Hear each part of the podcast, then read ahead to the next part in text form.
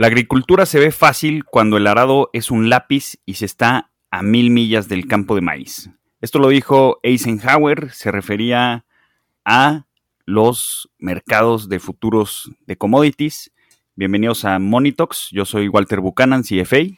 Mi nombre es Luis González, CFA, y hoy vamos a hablar de un tema eh, bastante interesante, bastante coyuntural, y son, eh, justo como adelantaba Walter, un poco acerca de los mercados de commodities, particularmente de agricultura.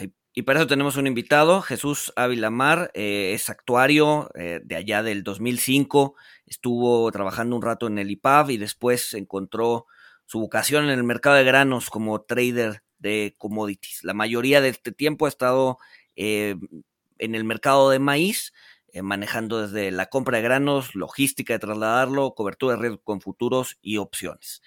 Sin más, comenzamos.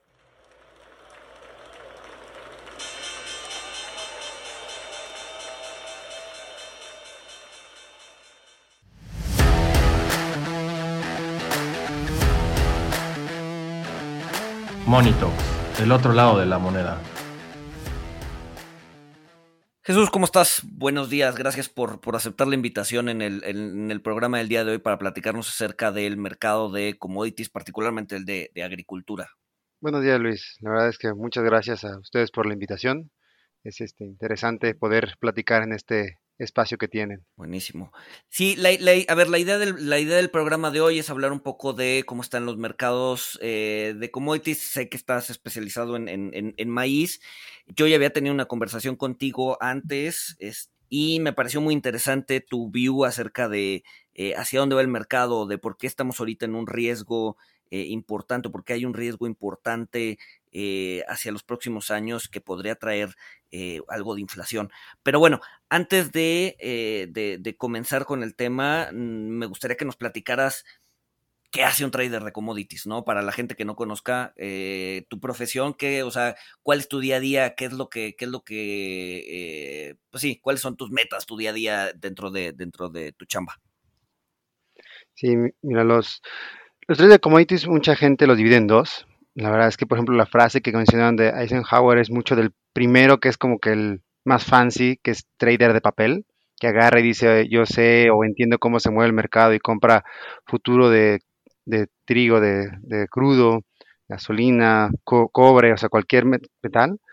Para dar una idea, commodities, uno dice, bueno, ¿qué es un commodity? Es un bien que es el mismo, o sea, se le conoce con el mismo nombre en cualquier parte del mundo. Maíz es maíz aquí, en China, en Estados Unidos, en la India, este, igual que el cobre y el oro.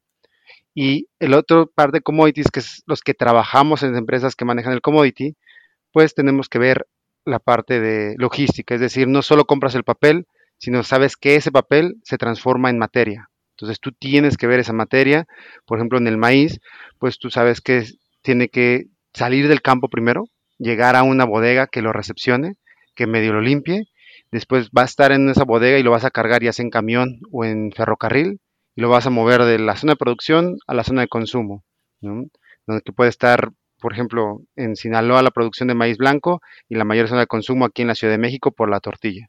Entonces todo eso, mi día a día es ver esa, esos mercados, porque no solo hay maíz en Sinaloa, tienes maíz en Chihuahua, puedes tener maíz en en Tamaulipas, pues México produce maíz en todo, en todo el estado. Entonces tienes, de tienes maíz llegando a todos lados a la misma demanda.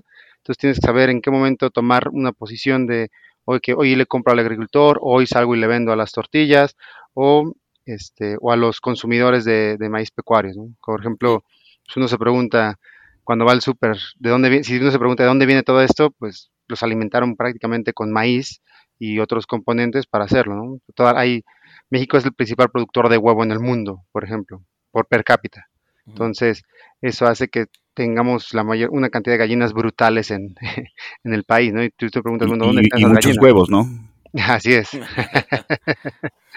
¿No? Entonces, un trade commodity es eso, ¿no? Ve, ve, la, ve la referencia de precio, que sí son los futuros en el mercado de, Estados Unidos, sobre todo, porque es el principal eh, productor de maíz, exportador de maíz. Entonces el futuro de, Estados Unidos es el que dirige los precios y tú ves la relación que hay aquí con, México. Tú puedes decidir comprar una tonelada de maíz en México y decir, ¿sabes qué? Hoy no hay correlación con el futuro de Estados Unidos, la compro y me quedo con ese precio fijo y espero que suba este, para poderlo vender. O lo vendo y después compro, ¿no? Depende cómo sea. O siempre, o sales y te cubres en el mercado. Es decir, si le compro el mercado físico, pues salgo y vendo el futuro, que yo, que sabes que tiene ciertas características, para después, este, en el momento que lo vendas, pues lo recompras, ¿no? Porque si cae el precio del futuro y hay una relación uno a uno, pues vas a tener que vender barato y si no tienes esa cobertura vas a estar perdiendo. entonces, también, ahí donde haciendo, también estás haciendo, digamos que eh, una especie de arbitraje entre el mercado eh, el mercado físico y el mercado de futuros todo el tiempo. Así es. Y para comprar físico, me imagino que tienes que hablar directamente al rancho. Sí, digamos, en algunos casos sí. Por ejemplo, en Chihuahua sí hablas, sí hablas directamente con los productores porque todas son comunidades menonitas. en, en México hay otro esquema que es como de bodegas, es decir, hay una persona, tú podrías agarrar y comprar, no sé, dos hectáreas y hacer una bodega y con eso, ¿qué quieres hacer? Pues, eh, ok, voy a agarrar y tú tienes acceso a líneas de crédito, vas y pides dinero y con ese dinero le dices al agricultor, oye, ¿sabes qué? Pues yo te presto para que compres tu semilla, te presto para que compres los agroquímicos, siembra este maíz y la única condición es que me lo entregues a mí, ¿no? Entonces, y todo lo que, y por ejemplo, pues, todo eso vas, vas dando ese dinero y por ejemplo, si el maíz cuesta 5 pesos y tú le prestaste un equivalente de 3, pues cuando recibes el grano, tú te quedas con esos 3, le regresas nada más 2 al agricultor y tú sales y buscas vender tu servicio de bodega hacia los comercializadores o los consumidores finales.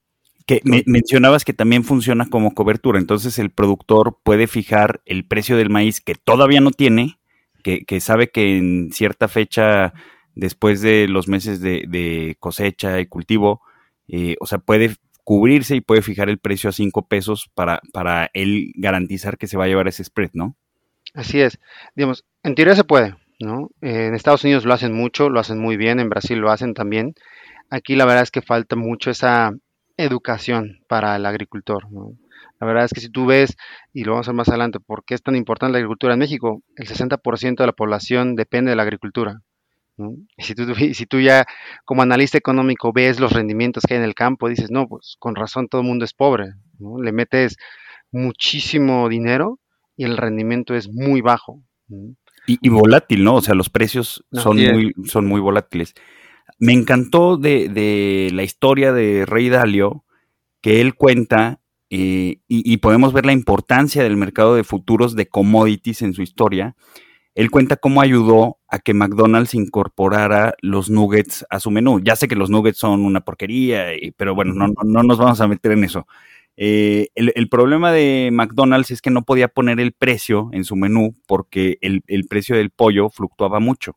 Entonces lo que hizo Rey Dalio, con conocimiento financiero, casualmente él tenía otro cliente agricultor, eh, perdón, avicultor, y le, decía, oye, ¿por qué no le fijas el precio del, pollo a McDonald's? Y la, respuesta fue porque el precio del maíz, o sea, que, un pollo eh, listo para hacerse nuggets, pues e, es el, pollito, tiempo y maíz, comida, eh, porque el maíz fluctúa mucho, entonces mis costos fluctúan, yo no puedo asegurar un precio. Entonces entra Rey Dalio, le sugiere eh, comprar contratos de futuro para, para, fijar el costo de su alimento y así pudieron fijar el precio del pollo.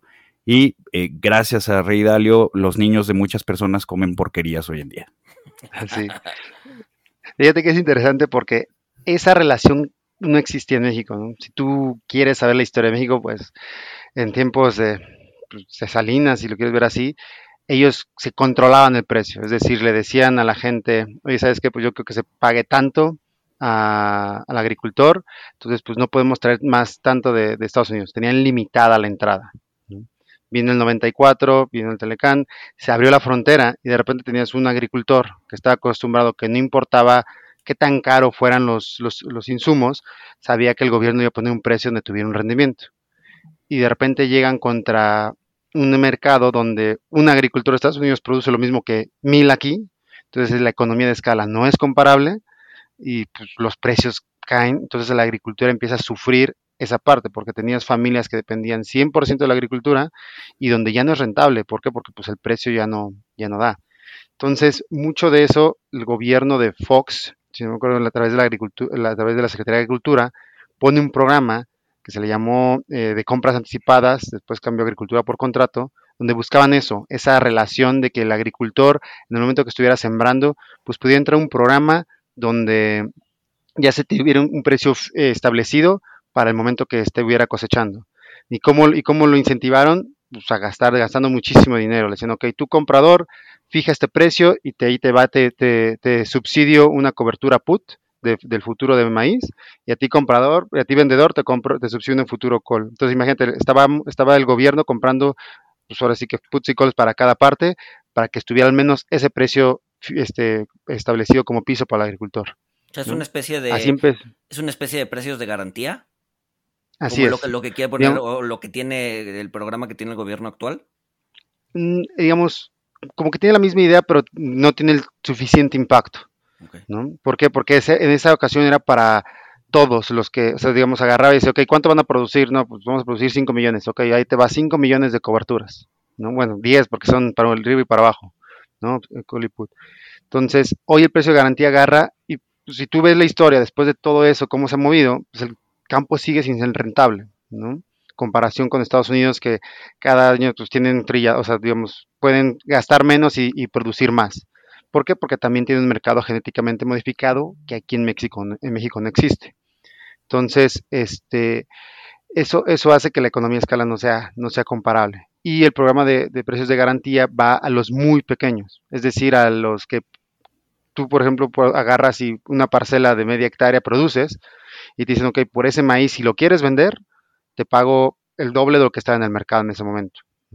Entonces el impacto no es el mismo porque es muy poco. Digamos, si tú ves, si tú ves la producción de México, no toda es comercializable. ¿Por qué? Porque hay mucha gente que vive con un, con unos, un cerdo, dos vacas o cuatro gallinas en su, en su tierra y produce el maíz para comer ellos y que coman sus animales. Y no, no va a salir y vendérselo a Bachoco o a, o a Maseca, sino se lo va a comer todo. Entonces mucha de esa gente, pues que es como que el objetivo del gobierno, no va a ir a, vender su maíz porque no tendría que comer. Entonces, digamos, ¿dónde sí entran? Pues los vivos que dicen, ok, yo tengo, tal vez tengo 20 hectáreas, pues nada más para partir en cuatro para llegar al máximo de 5, pues divido mi tierra en mi esposa, en mí, mis, mis dos hijos, y ahí ya tengo acceso a ese subsidio que no tendría y yo sí salgo al, mercado comercial. O sea, nos está, nos, está recomendando que vayamos a sembrar maíz en el parque de nuestra colonia. Yo me estoy quedando con pues, esa idea. Digamos, si quieres, si, si, si, quieres tener 5 mil pesos por tonelada o 5 pesos por kilo, la verdad es que sí. Eh, el maíz es de las, digamos, un maíz criollo, como se le llama, es muy bueno, es decir, tú metes la semilla y va a dar algo, poco o mucho va a dar. Si tú ya lo comparas con los híbridos, que es lo que podríamos decirse que es modificado, no genéticamente, pero sí es modificado naturalmente en México, o el genéticamente modificado, pues los rendimientos son brutales, ¿no? Si tú agarras una semilla criolla y, le, avientas a tu jardín, pues tal vez si tienes un jardín de, de media hectárea, por hacerlo, pues te va a dar, no sé, 200 kilos. Mientras que en Sinaloa, tal vez esa media hectárea te va a dar 5 mil kilos. O sea, tanta es la diferencia entre una este, entre un maíz modificado y uno no, y uno que no. Así es. Sí, es, es muchísima la diferencia. Entonces, digamos, eso es, eso es lo que uno tiene que saber de esos mercados, ¿no? Porque todos estos detalles que te estoy comentando, pues lo sabe, si tú hablas con alguien de plomo, te dice, no, pues es que el plomo se, se, el desperdicio está acá y no tienen o este país no tiene regulación de conservación, entonces hay que comprarlo allá porque es más barato, ¿no? O, si vas a café, te dicen que hay dos variedades de café y si ya tú eres un cafetero de corazón, vas y te dicen, oye, es que si te gusta el café soluble, el amargo, si, si para ti mientras más fuerte este, no sabe, pues que te gusta el café más corriente, es lo que te dicen, ¿no? Entonces, ah, así, como este Digamos que un trader de commodities se, tiene a fuerza que especializar en algún commodity para ser realmente bueno, ¿no? O sea, no, no hay como que eh, yo tradeo metal y agricultura y, y, este, agropecuarios, etcétera, etcétera, porque al final, o sea, cada mercado tiene su detalle y cada mercado tiene este, sus particularidades que tienes que conocer y no te da la vida para conocer las particularidades de todos, ¿no? Sí, así es. Es como el mercado financiero. No tienes alguien que te diga, ah, yo soy un experto en acciones y en tasa, o, eres de acciones o de tasa. No puedes saber los dos porque la información que necesitas es muchísima de cada uno. Me comentabas en algún momento que platicamos antes, eh, y, y, me gustaría platicarlo, e, este mito de que, de que México importa la, la, mayoría de su maíz, ¿no? Me decías algo acerca del consumo interno, consumo externo, digo, el consumo interno y consumo pecuario. No sé si nos puedes comentar ahorita un poco para, para tener las cifras, ¿no? ¿Qué tanto del maíz que producimos lo consumimos aquí en México y qué tanto lo importamos? Pues sí. Mira, de, lo importante es definir, ¿no? Porque para, para mucha gente dices maíz es, es maíz, ¿no? Es decir, de, como les decía, tal vez el mismo maíz en, aquí que en China. México es de los pocos países donde cuando dices maíz es una variedad distinta al resto del maíz del mundo. ¿Por qué? Porque nosotros producimos maíz blanco y el resto del mundo produce más maíz amarillo. Por ejemplo, ustedes pueden ver la diferencia. Cuando te compras unos esquites, pues tú ves la semilla blanca, este, la, y si tú vas a un restaurante pues, de comida Tex-Mex y pides el elote, es amarillo y muy dulce. Esas son las diferencias, ¿no? Si tú, si tú comparas esos ambos elotes, el de los esquites es el que producimos aquí en México y es el que consumimos nosotros y que se utiliza para la tortilla, y el maíz amarillo es el que produce Estados Unidos que no consumimos para la tortilla a menos que vayas a estos restaurantes. Bueno, no te lo comes a menos que vayas a estos restaurantes. Entonces, nosotros como México pues, dividimos, bueno, en el área de maíz dividimos el país en dos demandas. La demanda de maíz blanco, que es la de consumo humano, que son alrededor de 23 millones de toneladas. Es decir, todo el año, todos los humanos, eh, todos, los, todos los mexicanos comemos 23 millones de toneladas. Las hacemos tortillas o elotes o frituras, porque por ejemplo los, eh, los, fritos están hechos con, con, con, harina, con harina maíz, entonces todo eso te lo comes. Y tenemos la demanda pecuaria, que son cerca de 32 millones, es decir, los cerdos, los pollos, las, las vacas, los pavos, los corderos, todos ellos producen, consumen 33 millones. Y si tú ves como México, producimos cerca de 28 millones de toneladas de maíz blanco y 3 de millones de toneladas de maíz amarillo. Entonces, si tú lo ves, te sobran 5 millones de toneladas de maíz blanco, ¿no? que se vuelven 6, ¿por qué? Porque las produces en, un, en, en la región centro hacia el oeste y todo el consumo, por ejemplo, de la península de Yucatán, pues es muy caro cruzar la, la selva para llevar el maíz de allá. Digamos, a toda esa gente le conviene comprar maíz blanco de Estados Unidos, que es muy poco lo que se produce, pero bueno, el muy poco de allá es este 6 millones de toneladas. Entonces de ahí traen algo. Entonces normalmente como México importamos un millón de toneladas de maíz blanco. Entonces cada vez que vas a Cancún, a Campe, a, si vas a Cancún o a Mérida, lo más seguro es que el maíz, si comes tortilla ahí, esté con maíz de, de Estados Unidos. Es una alta probabilidad que lo hagas. Digamos, pero entonces, el maíz que consume el mexicano, no, no, no el ganado, sino el mexicano, pues prácticamente todo se, eh, se, produce aquí en México, ¿no? Que es el maíz blanco. Excepto la península de Yucatán, que bueno, que por temas de logística les conviene más traerlo a Estados Unidos. Pero en esencia, pues todo lo que producimos de maíz para consumo humano se produce aquí en México y la mayoría de lo que consume el ganado es el que se termina eh, importando. Así es. Incluso, digamos, ahora, ¿por qué el, el, el, ganado es el que sale, sale ganando? ¿Por qué? Porque si te fijas, sobran 6 millones de toneladas. Ahora imagínate, eres un agricultor, eres, te estás en el 60% de, de, gente que depende de la agricultura, pues no te puedes esperar y decir, ok, estas 6 millones no se las puedo vender al mexicano para que haga tortilla, tienes que salir y vendérselas a, a los pecuarios. Por ejemplo, sobre todo en la zona de producción. Este, entonces, pues los pecuarios agarran y, y compran maíz muy barato, le dicen, ok, pues te compro a tal precio, porque si no me lo traigo a Estados Unidos, porque al final el que yo necesito es aquel. Entonces, mucha, por eso el maíz blanco es muy barato, y los que salen ganando, pues son las empresas de consumo de, tortilla, por ejemplo, un Maseca, un Minsa, si tú ves los estados, el estado de resultados de Maseca ves, y ves la rentabilidad, pues la verdad no se compara si tú hablas con un agricultor y te dice que él en su precio busca una rentabilidad del 5% anual. ¿No? Entonces, ellos, es lo que ellos buscan. Si tú hablas con ellos, dicen, es que mi precio ideal sería, agarran y son sus costos, no sé, 30 mil pesos por tonelada, eh, 30 mil pesos por hectárea y produzco 10 toneladas por hectárea, dices, pues 3.300 son mis costos y este, quiero una rentabilidad del 5%, para ellos, ok, 3.500, bueno, tengo que pagar intereses de todos los préstamos que tengo, pues 4.000 pesos es mi punto de equilibrio. Eso es lo que hacen los agricultores uh -huh. para, para, poder hacerlo. Y mientras que las de transformación agarran y compran el maíz dicen, ok, lo compro tanto, pues, lo transformo, quiero tanto margen, lo pongo y pum, ahí está mi precio de, de harina. ¿sí? O mi precio de tortilla para, para Nixtamal. Entonces, eso, si tú, si tú lo ves, el margen de la cadena está muy distorsionado. Sí, no, que es, que es justo la queja, por ejemplo, de eh, que, van luego en contra de Starbucks, ¿no? Que el productor de café se lleva un porcentaje del margen bajísimo, mientras que Starbucks vende los 100 o 150 mililitros de café en 70 varos, ¿no? Entonces, justo, justo, ese, justo ese es el, desequilibrio, ¿no? El, agricultor se lleva muy poco, o sea, de, de, toda la cadena de suministros de, que va desde plantar el café hasta vender el café en un Starbucks, eh, pues prácticamente el, productor de café se lleva el 1 o el 2%, ¿cierto?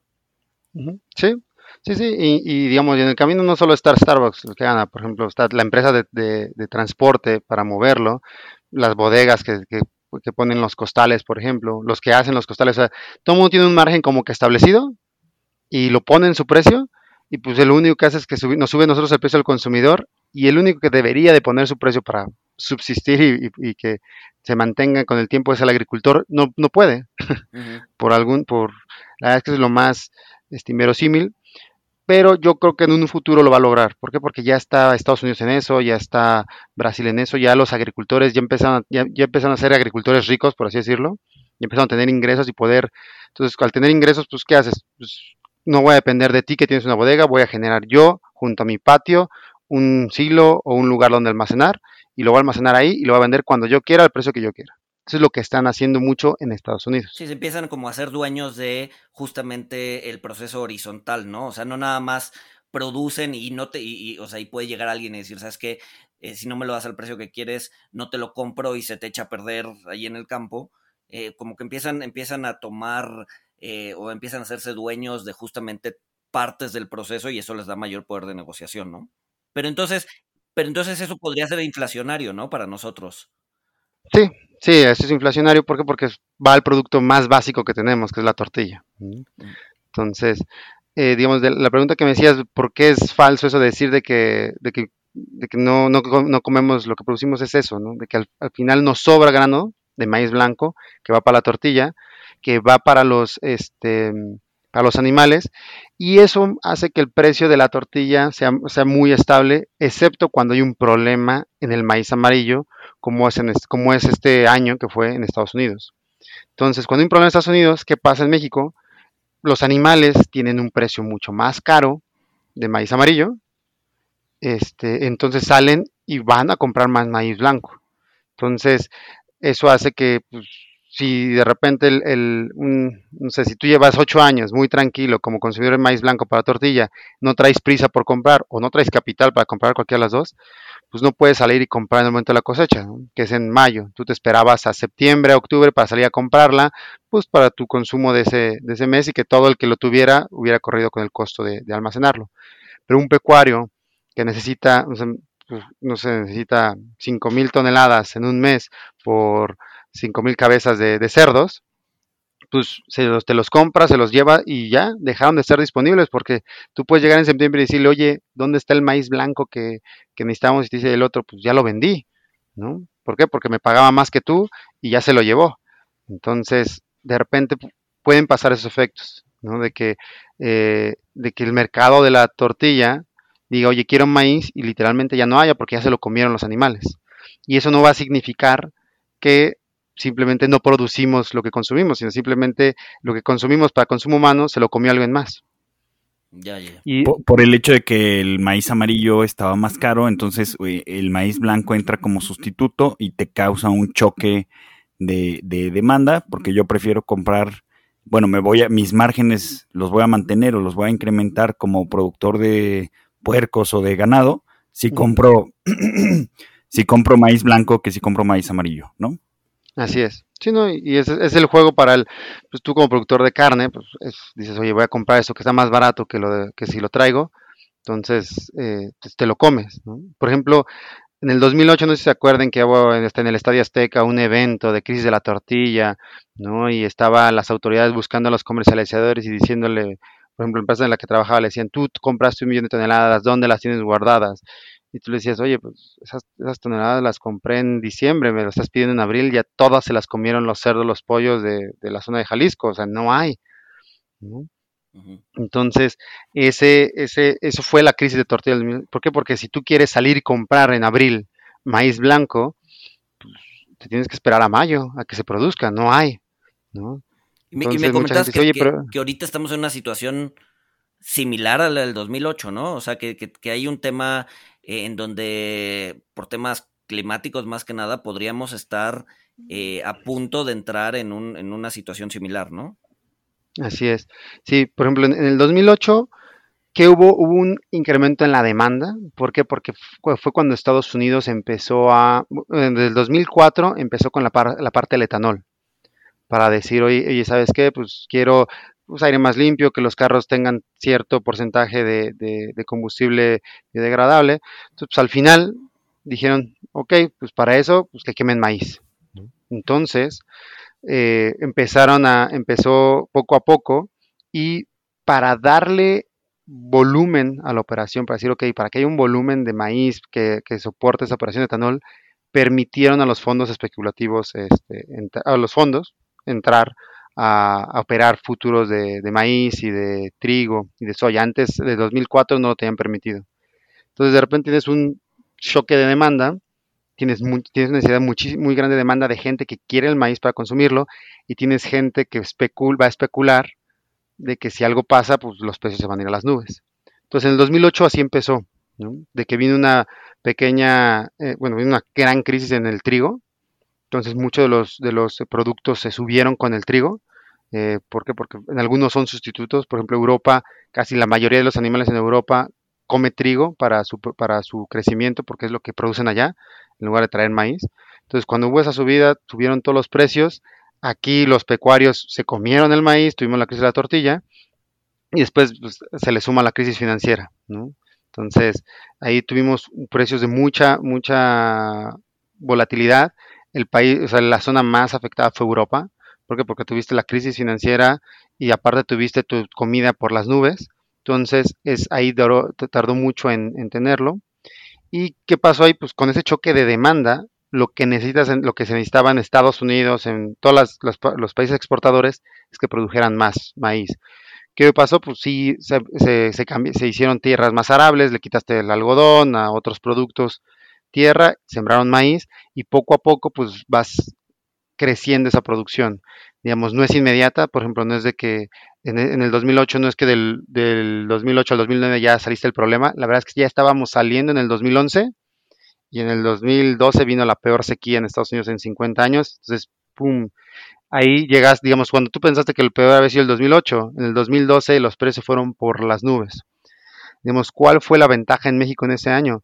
Tuvimos una producción récord en todos los, sustitutos, sobre todo sorgo, maíz blanco, o sea, digamos, si tú, si tú ves el 2012 fue la, mayor producción que hubo en México de ese, entonces no, no, vimos ese impacto tan fuerte, pero si no hubiéramos visto todavía en el 2012 otra, otra presión inflacionaria, ¿no? Porque todos los precios del 2008 hasta el 2012 fueron subiendo poco a poco, pero el brinco del 2007 al 2008 lo hubiéramos podido ver otra vez en 2012 si hubiéramos tenido esa sequía. Y ahorita estamos en esa parte, ¿no? Tuvimos un problema de producción primero en Brasil, en, diciembre. Yo creo que todos los, incendios del Amazonas del año pasado pasaron factura este año y no llovía, no llovía, no llovía y se perdió el 15% de la producción. Entonces eso generó un hueco y algo que te comentaba Luis es que la, eh, la, economía que veo los chinos tienen, porque trabajo en una empresa china, es de que no siguen las reglas de economía que nos enseñaron, ¿no? De que a una menor este, oferta reduzco la demanda. Ellos ven una menor oferta y dicen, ¿sabes qué? Pues esa poca oferta va a estar en China e incrementan su demanda. ¿no? Si tú ves, si tú ves, si tú ves los, datos históricos de China, cada vez que hay un problema de cosecha es cuando más compran de ese lugar donde hay problemas de cosecha. Entonces, por ejemplo, es, ellos hicieron este año que hubiera un hueco en el maíz, porque vieron el problema de producción en Brasil y entonces dije, ok, pues eso que va en Brasil va a necesitar que, hay, que haya mucha producción en Estados Unidos, pues me traigo a Estados Unidos. Entonces quintuplicaron su consumo en Estados Unidos y eso hizo que pues, los inventarios de reserva que hay para este, en, Estados Unidos colapsaran y con ello los precios se fueran a las nubes. ¿Pero hay, alguna razón de por qué China hace esto?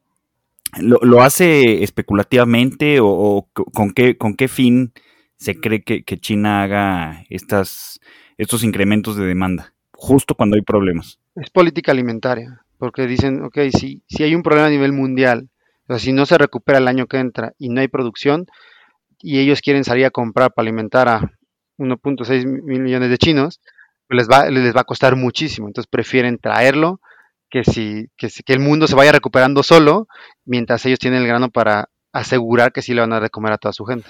O sea, lo, lo hacen como un seguro para, para asegurar la comida y, los costos para su gente. Así es. Y lo hacen en todos los productos. ¿eh? O sea, por ejemplo, parte del, en el 2008 que tuvieron las Olimpiadas, pues ellos agarraron y cuando vieron que iba a haber mucho, pues posiblemente escasez de acero, porque ellos lo iban a comprar, empezaron a comprar desde antes, pero es tener un stock y poder terminar cualquier estadio a tiempo.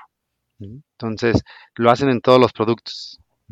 Que, después eso, o sea, después eso te puede generar, o sea, primero te genera un problema de, escasez, pero después te puede generar un problema de oferta cuando, por ejemplo, empiezan a deshacer estos inventarios masivos que hicieron porque pues se abrieron más minas de, de mineral de hierro, se, hay más producción de acero o hubo cosechas muy buenas de maíz, entonces tienen, que salir a deshacer estos inventarios eh, y ahí el, problema se, revierte, ¿no?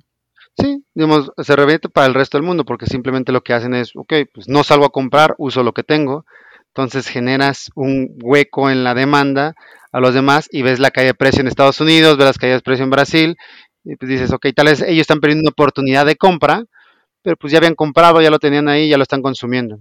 Sí, el problema es para los demás. Así ¿Qué, es. ¿qué, qué, qué porcentaje, por ejemplo, qué porcentaje del maíz amarillo eh, consume China o qué porcentaje del mineral de hierro consume China? Del de hierro no lo sé, del maíz es, hasta eso es chico, es como, bueno, el 20%, ¿no? Pero contra el 40% que traen el frijol de soya es, es considerable, ¿no? Entonces, por ejemplo, China, o sea, a nivel mundial se producen como 1.100 millones de toneladas y China consume 300. ¿no? Entonces, bueno, no, 220. Es lo, que, es lo que consume. 300 es con todos los productos, trigo, con arroz, con 220 consumen de maíz. Entonces, digamos, si es impacta mucho, o sea, al final es verdad, China eh, mueve mucho los mercados, sobre todo de alimentos. ¿Por qué? Porque su prioridad es que no le falte comida ya. Inclusive le comentaba a Luis que la empresa en la que trabajo se creó hace siete años porque cambiaron por la política alimentaria de los chinos. Antes buscaban producir todo lo que consumían ahí, se dieron cuenta que no tienen suficiente tierra, entonces lo que hicieron fueron compraron dos empresas de trading de commodities eh, que tenían, estaban muy fuertes en Europa y en Sudamérica, este, se llaman Noble, Noble Agri y Nidera las compraron, las fusionaron y de la noche a la mañana eran el 2, el exportador número 2 y 3 en Sudamérica y número 4 en Europa. Y ya tenían acceso directo al campo y, y ganaron mucho esa sensibilidad de ver los problemas antes de, lo que lo veían en, otros, en los otros años. Por eso es que este año que empezó la sequía en, en Brasil y el equipo que tenemos en Brasil empezaba a dar banderas de que esto iba a ser un problema, que iban a reducir la producción, China agarró y empezó a comprar maíz en Estados Unidos como, loco. Entonces, y, y, mucho, pues la gente no veía el impacto, no veía qué tanto es, ¿por qué? Porque no, no salía la información oficial de que había un problema en Estados Unidos. La información oficial, digamos, China empezó a comprar en agosto y la información oficial de que había un problema salió en enero. Vale, entonces se, adel se adelantaron seis meses al mercado. Así es. Y, y, por eso, por eso vimos un brinco y pues sí, o sea, ca casi estoy viendo el precio del contrato de futuro de maíz eh, y, y, de, pues sí, más o menos de noviembre, diciembre a, pues hasta hace a un par de meses. O sea, estoy viendo que, que, casi se duplicó el precio, ¿no? Digo, ahorita ya regresó algo, uh -huh. pe pero por, o sea, por estos problemas que estás comentando fue que, que se dio este choque agregando que, lo, o sea, la previsión de los chinos, ¿no? Así es. Sí, y por eso lo que le comentaba Luis de, del tema inflacionario ya en México, cuando uno ve que el precio que va a la tortilla se incrementa así, ¿no? casi se duplica, y, y, sabes que no hay inventarios, o sea, que los tortilleros tienen inventario de maíz barato para pues, subir de manera escalonada el precio, dices esto va a ser de un día para otro, así como fue la subida del precio, y va a ser que la tortilla quiera subir el precio de 22 a 28 kilos en una semana y eso pues, digamos, nadie lo espera y pues, yo les decía es que el efecto puede ser yo, por ejemplo, en, enero les dije que en marzo podemos llegar hasta, hasta 6, creo les dije. dije, me tiraron de loco, ¿no? Entonces, y, y, y, ese, y le preguntas, bueno, esto va a seguir, y lo que me decía Luis es que estamos en el, exactamente en el periodo climático que nos dice si esto va a seguir o no. ¿Por qué? Porque y como les decía, si hay un problema, la manera de solucionarlo es vuelves a sembrar, metes en, la tierra el, maíz, pero pues, el clima manda si vas a tenerlo o no. puede ser que tú siembres récord maíz, pero no necesariamente sea, signifique eso que lo vas a tener. Por eso ves un poco la caída del precio. ¿Por qué? Porque lo que es en Estados Unidos, marzo, abril y mayo, siembran el maíz. Ahí, ahí se ve la caída de que sí sembraron mucho, pero ya en lo que es julio, en lo que es julio sobre todo, depende de que le llueva la planta en el periodo donde está creciendo y, y, ahora sí que jala, generándose el elote de, maíz para que se para que tengas la producción. O, sea, de, de, estas semanas, de cómo esté el clima, la lluvia, etcétera, estas semanas, depende de si el precio del maíz va a seguir estable, o sea, si todo eso que sembraron va a ser una buena cosecha, o, o no, y, pues quizá el problema pues, se, va, o sea, si, si las cosechas son malas, ¿hasta cuándo se resolvería el problema? ¿Hasta el siguiente año? ¿Hasta el siguiente ciclo del maíz? Ajá, hasta el siguiente ciclo y digamos lo vas a saber hasta octubre del siguiente año. ¿Por qué? Porque si tienes mala cosecha este año, pues tu siguiente oportunidad es sembrar marzo y abril del siguiente año, que llueva en junio, julio y que lo puedas sacar de la tierra en octubre, noviembre. Sí, entonces digamos que ahorita, justo, justo ahorita estamos en el, en el punto de quiebre en donde eh, el problema inflacionario o el problema de los commodities altos de agropecuarios se resuelve en este octubre o en el que viene, ¿no? Y en, en ese caso vamos a tener todavía 12 a 15 meses más, si es que no se resuelve hoy, eh, de inflaciones altas en, en precios agrícolas, ¿cierto? Sí, Sí, sobre todo porque si tú ves los datos de proyección de la, de, la, del USDA, que es la parte agropecuaria, de, bueno, agrícola de Estados Unidos, ellos ponen los inventarios de seguridad para del 2022 en el 11% de, de la demanda, que es algo justo. Es decir, normalmente si se baja 10 o 9, ya es algo que el mercado toma como escasez, ¿no? Si uno pregunta, oye, pero ¿por cómo es que puede haber escasez? Pues como les digo, dependemos de que se pueda sembrar en marzo o en abril, porque hay veces que si nevó tarde, ¿no? Por ejemplo, si está nevando en marzo y cubre los campos, pues ¿cómo siembras? No, no puedes. No puedes. O si está llueve y llueve, no puedes. Tampoco tienes que esperar a que se seque la tierra, meter la semilla y todo. Entonces, entonces y, mencionaste que tienen reservas alimentarias y que, que, o sea, justo son para estos tiempos, pero el problema, me imagino, es poder reponer esas reservas. Así es. Sí, el problema es ese. La única manera es que tengas una superproducción, ¿no? Entonces, este, ya estamos, o sea, es donde uno viene. O sea, por sí ya la industria trae un, un reto que es que en el 2050 haya suficiente producción para el número de habitantes. Cuando tienes estos eventos, pues te tardas en recuperar y la, ahora sí que los únicos que podrían salvar esto son los tachados como los demonios, ¿no? Un Monsanto, un DuPont, que agarren y que se metan en un laboratorio y que digan, a ver, pues necesito una semilla que si tuvo lo que, lo que le pasó en Brasil, a pesar de esa, de que tenga este, temperaturas arriba de los 30 grados, que si me siga produciendo un buen rendimiento. Y ellos empiezan a trabajar en eso, en decir, ok, tengo, o sea, ya vi que, el, que, la temperatura buena para el maíz es de 30 grados, pero pues llevo un año o dos donde estoy a 33 grados y me está bajando el rendimiento, tienen que ir y modificar genéticamente eso para, para que se vuelva a producir, porque si no, no, se, no, no hay manera que se generen esos inventarios. que se regeneren. Realmente, porque creo que ese es otro mito que no sé si sea cierto o falso, pero realmente es tan malo modificar genéticamente la semilla de algún, del, o sea, del maíz, por ejemplo, o sea, realmente, o sea, eh, los sketch que teníamos de alguna de nuestras senadoras este, sobre el maíz modificado, este, en donde pues, era prácticamente el demonio. Eh, no sé si lo recuerdan, salió hace como un par de años, pero este, realmente es, o sea, realmente es tan malo. Pues mira, mm, te voy a decir, no soy experto en eso. Eh, no sé, o sea, tendría que, tendrías que ir con la gente. Yo creo que no. O sea, yo creo que es más satanizar el hecho de que no sabes, O sea, no, no, no, no sabes qué, qué, modifican. O sea, mucha gente dice que, que, desde que hay genética modificada se incrementó el cáncer, se incrementó posiblemente, ¿no? No sabes esa alimentación que está haciendo y que, tú, y que los organismos de la gente que está comiendo eso, pues se tienen que adaptar a células que pues, no existían.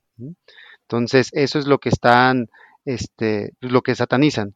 Pero, por ejemplo, lo que hacen esta gente en laboratorio, nosotros en México, la gente hacen algo similar, pero de manera natural. ¿Cómo manera natural? Pues, no sé, agarras una variedad de semilla de Tlaxcala que sabes que es muy buena contra el frío, vas y la siembras en, Sinaloa, junto al maíz que siempre se produce ahí, y cuando crecen juntas hay una polinización cruzada. O sea, este, esta semilla se, pueden, así que pueden tener un, un, maíz distinto, un híbrido entre los dos, y que puede ser resistente a una helada en Sinaloa. Así es como lo hacen en México. En México, digamos, lo que allá hacen en un laboratorio, aquí dicen, pues lo voy a probar trayéndome esta variedad, y lo, lo, lo siembro aquí, junto a esta otra variedad y a ver qué variedad me da, ¿no? Y van, van ahí mezclándolas y traen sus líneas. Si tú, si tú ves, si de repente preguntas por qué hay, variedad, por qué hay marcas de, del mismo Monsanto, va, bueno, porque esta marca en teoría es contra las plagas y esta marca es, contra, es para resistir inclemencias del clima. Entonces ahí tiene ahí a cada uno de, de los agricultores decide cuál es. Y hay veces que modifican algo radical para ir por otro camino y pues deja de tener el rendimiento en tierra y la dejan de usar los agricultores, ¿no? Entonces, yo creo que eh, no, sí, yo te digo, yo creo que lo que hacemos en México es esa parte. Entonces, si tú me preguntas, ¿es malo lo genéticamente modificado? Pues digo, yo no creo, porque aquí lo hacemos de manera natural. Vemos unos resultados similares. No tenemos los rendimientos que tienen las genéticamente modificadas, pero son muy altos. O sea, estamos yo creo que un 15% abajo. Pero la verdad es que para hacer algo natural, un desarrollo, está muy bien. ¿Cuál es el problema en México? Que también tachan, por ejemplo, si tú te vas a Oaxaca, a Chiapas, tachan esas semillas de que van a destruir el campo, de que cuando se produjeron de una manera natural. Entonces, si tienes a alguien que está en, en, el sureste que sataniza lo que son los híbridos, pues por eso digo, bueno, capaz que es lo mismo con la gente que está satanizando los genéticamente modificados. La verdad es que no hay no hay nada que lo que soporte que sea en el diablo, ¿no? Sí, o sea, al final del día lo que hacemos aquí en México es eh, más bien lo que se hace en los laboratorios es un poco apurar el proceso que naturalmente tiende a suceder, que es que eh, pues, las cosechas o las semillas o las especies pues van a tender a mutar o evolucionar para adaptarse a las nuevas condiciones del, del, clima, del medio ambiente, ¿no? Nada más que naturalmente sucede mucho más despacio que eh, en un laboratorio que podría suceder mucho más rápido. Así es. Okay. Entonces, bueno, digo, estamos en un punto de coyuntura importante. Es, en las próximas semanas eh, veremos si el problema, eh, digamos que de inflación en agrícolas va a persistir o si de plano va a empezar a bajar en algún punto del, del siguiente año, incluso desde octubre. Entonces, en ese sentido, eh, parados donde estamos ahorita, ¿qué pensarías acerca de la, eh, digamos que de la inflación hacia adelante? O sea, ¿realmente es transitoria? ¿No es transitoria? Eh, de no ser transitoria, ¿cuánto tiempo crees que nos pueda... O sea, en, reali en realidad si estás vislumbrando un escenario similar al 2008-2011, digo, a ver, yo o sea, te estoy preguntando cosas muy complicadas porque pues obviamente va a depender del clima uh -huh. y de la lluvia y del sol, que pues nadie tiene idea de qué va a pasar, pero eh, tú donde estás parado y de tu, desde tu experiencia, ¿cómo ves hacia adelante eh, digamos que las producciones y los precios, etcétera? Mira, yo creo que estamos en un, una situación de mucho riesgo de repetir lo del 2008-2011. O sea, si me preguntas, yo creo que hay un 55% de tenerla y un 45% de no. Porque por cómo va el desarrollo de esta cosecha, ¿no? Porque no ha sido lo óptima que se necesita, ha sido normal. O sea, eso, te va, eso hace que, tengas una producción normal cuando lo que necesitas es una producción buena, o sea, o de mucho. Entonces, eso yo creo que va a mantener los precios altos. Entonces, cuando, bueno, con lo que he entendido, pues, para que sea transitoria, tiene que regresar los precios, tiene que haber una pequeña caída de precios para que ayude en ese, en ese momento, en ese, en esa coyuntura de, la disminución. Yo creo que va a mantenerse alta, va a empezar a, a, a afectar a pequeños y este, productores de carne. Entonces, en el, de 2008 al 2011 tuvimos una crisis brutal de, de, quiebras en el, en el, sector. O sea, desaparecieron muchas empresas y eso hizo que los precios se, mantuvieran un poco a la, alza. ¿Por qué? Porque los grandes buscan reducir el ciclo de sus animales, es decir, si reproducen mil, mil gallinas diarias, buscan a que estén en, en, este, en 800, cosas así, para que los costos de producción no los maten y puedan mantener el precio, no subirlos pero puedes, digamos, no, tampoco, es, no es tan eh, extremo como el maíz de que tienes que esperarte un año, pero por ejemplo el ciclo de, la gallina son 30 días. Si tienes un problema mañana y necesitas gallinas, necesitas pollo mañana, no es de que los puedas ir a matar hoy, tienes que ir, nacer el pollo, alimentarlo y en 30 días ya lo tienes. Entonces, si puedes, digamos, yo sí veo esas, esas presiones constantes que hagan que no sea algo transitorio, al menos de aquí hasta el siguiente año, y el siguiente año vemos cómo van las cosechas. Este, y además vamos a tener efectos similares al de Estados Unidos. O sea, como les decía, el 60% de la población depende de la agricultura. Y son gente que en su vida habían recibido la cantidad de dinero que están recibiendo hoy. O sea, el mejor, digamos, estamos 40% arriba del mejor precio que habían conseguido en el 2008 la gente. Entonces, en el 2008 hubo un consumo muy fuerte en el norte, toda la gente cambió, o sea, digamos, compraron casas, compraron este, este carros. Entonces, puedes ver ese gasto que vimos en Estados Unidos y que hizo esa inflación en Estados Unidos en el sector de más poder adquisitivo en México, que es el norte. Entonces, yo creo que puedes ver mucho de eso, vas a ver mucha gente y que puede hacer este que esto no sea transitorio. O sea, digamos, por lo menos no que para este, marzo del siguiente año ya veas las inflaciones otra vez a, 3, 3 y medio, ¿no? Yo creo que esto va a estar haciendo que por lo menos, tal vez para este, septiembre del siguiente año se vea y empiece esa, esa, presión a la baja. Digamos, también, ¿qué hay, en, ¿qué hay en el lado contrario? Pues también vas a ver que mucha gente dice, ok, la agricultura es negocio, tengo dinero, le voy a meter a la agricultura sin saber el riesgo en el que está, honestamente, y puede hacer que en México regionalmente hay una buena producción, que no sea necesario eso. Ahora, en México también estamos en esa coyuntura necesaria, eh, a diferencia de Estados Unidos que necesitamos que llueva para que, la, para que el precio del maíz internacional se mantenga. En México necesitamos que llueva para que haya maíz. O sea, el principal productor de maíz en México es el Estado de Sinaloa. Las presas están en niveles muy bajos. Necesitamos que llueva en Sinaloa y que se empiecen a llenar las presas, porque si no hay agua, la gente, digamos, los, eh, no se puede sembrar maíz. O sea, no, el maíz necesita bastante agua para crecer y en Sinaloa, en el, periodo de, desarrollo, no, no llueve. Allá llueve ahorita, este, lo guardan empresas y después la, desaban para regar. Entonces, también estamos en ese periodo de que aquí a septiembre tiene que haber agua en las presas de Sinaloa, si no, el siguiente mayo Mm, déjate que a dónde puede ir la inflación, simplemente no va a haber maíz, ¿de dónde lo vas a traer? O sea, ¿qué precio puede, ¿qué precio puede alcanzar la tortilla si no hay un, si no se produce un maíz? Tienes que hacer que el maíz que se, que se produce en, enero, febrero, marzo, en Jalisco, Guerrero, Michoacán, dure un año cuando no está diseñado a eso, entonces puedes tener una, o sea, puedes tener unos precios muy altos para que eso se, se, logre. Por, un choque negativo de, de, oferta, ¿no? Puntualizando un poquito lo que, lo que decías, Chuy, eh, decías que, o sea, el, precio necesita caer para que, para que la inflación sea transitoria, pero bastaría con que no subiera, ¿no? O sea, bueno, con, que no tuviera estos brincos de 50, 100%, o sea, si, si se mantuviera en estos niveles, aunque son niveles elevados, o sea, el, precio, pues obviamente no, no, o sea, puede no ser transitorio, pero la inflación, que es una métrica porcentual, eh, si ya no hay estos brincos del 50%, pues sí, sí sería transitorio, ¿no? O sea, dependemos de que no siga subiendo, de que haya buen clima, de que si esta cosecha es normal, pues la del siguiente año sea muy buena cosecha, porque si esta es normal y se ven problemas para el siguiente año, pues me imagino que eso va, va a hacer que el precio siga subiendo, ¿no? No, y el tema, y el tema además es un tema de los efectos de segundo y tercer orden, o sea, no solo es el precio del maíz, sino que es el precio del maíz que afecta al precio de los pecuarios, ¿no? Y si además tienes un chorro de gente recibiendo más dinero eh, que no habían recibido en los últimos 10, 15 años, pues eso te incentiva el consumo, que está bien para la economía interna porque está súper débil, pero, eh, pero pues también te eh, presiona precios de otros productos como las camionetas Ford Lobo, etcétera, etcétera, ¿no? Digo que a ver, no pesan mucho en, el, en el INPC, pero de todas formas, ¿no?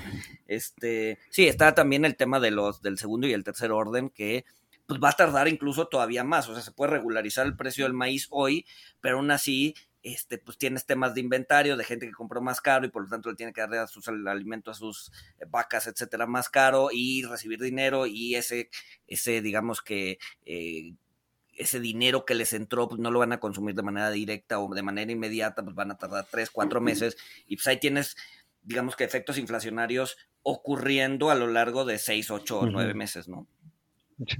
Sí, digamos, yo, yo, yo comentaba el precio de que si no cae es por el tema del efecto secundario, que es la carne. O sea, por ejemplo, ahorita, si tú ves lo que el precio, lo que ha subido el precio de la tortilla, no sé, todavía el huevo, la carne de cerdo, la carne de pollo, la carne de res no ha subido en ese porcentaje. ¿Por qué? Porque lo, por el ciclo del animal les permite que si hay un impacto inmediato, dice, ok, pues se diluye en mi proceso, o sea, no es de, porque yo no, no, es de que esté al día como la tortilla, pero si se mantiene ese precio alto durante mucho tiempo, ya todo, ya, ya toda mi línea se afectó. Entonces tengo que, que subir ese, esa... Sí, tengo que transferir ese, ese, ese costo que, que es persistente. Entonces, no, normalmente, normalmente lo que veíamos es que, digamos, de cae, ya por fin cae el precio del, del, maíz y hasta que cae y se mantiene empiezan a caer los precios de la, de la carne, de, del. Y te digo, y muchos son esos impactos de, ok, pues los grandes van a subsistir, o sea, no creo que va, o sea, no creo que un bachuco quiebre, su carne quiebre, o sea, no creo que todos esos, este, un, un pilgrims, todos ellos no creo que quiebren, pero tienes un montón en medio, o incluso granjas que, que, que le maquilan pollo a, a, estas empresas, pues que van a, van a sufrir, ¿no? O sea, ¿por qué? Porque no, no hay nada, o sea, si ellos están diseñando sus costos a precios de 4 pesos el kilo y ahorita pueden comprar solo a seis y medio, pues con, márgenes muy pequeños como los que nos comentaste. sí, sí, o sea, pues un, incremento de esta magnitud, pues, o sea, hasta, o sea, no solo se come tu margen, hasta podrían llegar a tener márgenes negativos, ¿no? Así es.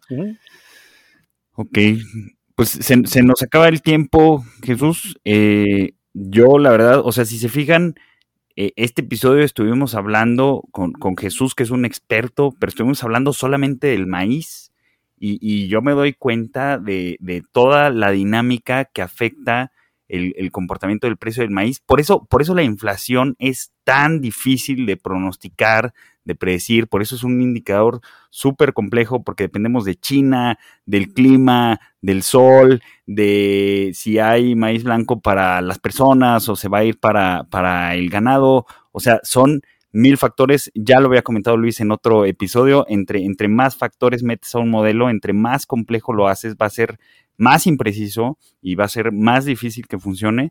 Eh, y, bueno, aquí, repito, solo, o, bueno, hablamos mucho del, maíz, que es el expertise de, Jesús. Imagínense para todo lo demás, mineral de hierro, petróleo, trigo, soya, sorgo, o sea, eh, por, por, eso es tan tan complicado la, dinámica de los commodities que son importantísimos porque finalmente son cosas que estamos consumiendo. Eh, y bueno, también me quedo con que se puede utilizar el, mercado de futuros, se pueden utilizar los instrumentos financieros para, eh, pues al menos para, para ayudar con los márgenes, con las previsiones, para dar estabilidad al mercado.